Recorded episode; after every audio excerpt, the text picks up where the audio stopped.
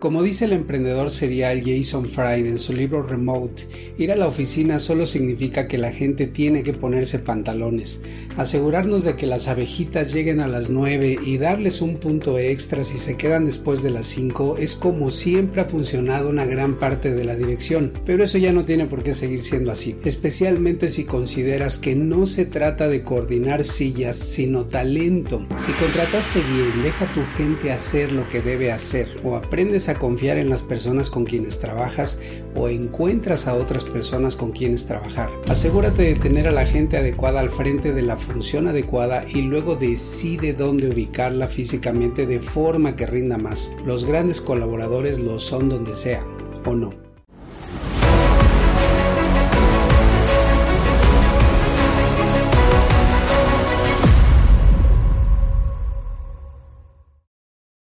Trabajar en un mismo lugar y en un mismo horario fue un paradigma útil en la era industrial, pero ya no tanto en la era del conocimiento. Deja que los objetivos y resultados sean la vara para medir el rendimiento de tu equipo, no el lugar ni las horas. No hay garantía de mayor productividad por el solo hecho de estar trabajando en cubículos contiguos. Trabajar de forma remota, desde luego, acarrea cierta pérdida de supervisión, pero lo cierto es que si alguien quiere hacer tareas diferentes a las acordadas contigo, las hará aún en tu oficina y frente a ti. En vez de pensar en el control que no quieres perder, haz claro y visible lo que debe lograrse y mantente en contacto mediante un protocolo compartido de comunicación que mantenga alineados los esfuerzos de todo tu equipo. La falta de claridad en el trabajo, de contacto y de seguimiento es lo que acarrea la falta de compromiso y los rendimientos eficientes, sea en línea o de forma presencial. Trabaja productivamente de forma remota resolviendo tres cosas.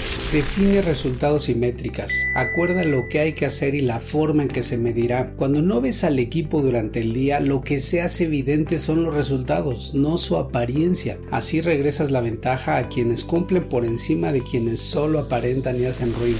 Establece reglas claras de comunicación. Define cuándo, con qué frecuencia, por cuánto tiempo y a través de qué medio te comunicarás con todo el equipo o con parte de él. Intercala el uso de reuniones con correos, mensajes y llamadas para cubrir diferentes propósitos.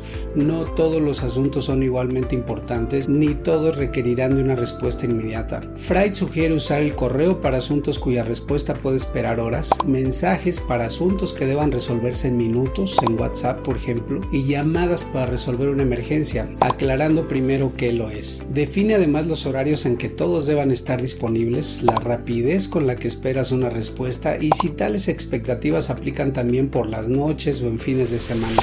Da seguimiento. Desde luego el hecho de que tu equipo sea responsable y entregado no significa que debas dejar de estar al pendiente y en contacto. Mantente en línea con ellos, pero no microgestiones. No intentes verificar todo el tiempo si están trabajando y dales las herramientas. Asegúrate de que todos tengan y dominen las plataformas y recursos para trabajar bien en línea. Dedica tiempo a consolidar tu equipo, a potenciar sus interacciones de forma más efectiva y por ende sus resultados Trabajar con buenas personas es una de las fuentes de satisfacción más duraderas que tendremos en nuestra vida profesional y hoy podemos hacer equipo con todas ellas donde sea que estén. Consulta nuestra guía para dominar el trabajo remoto. Está disponible en Amazon. Trabaja en línea, sin distancia. Hazlo con maestría.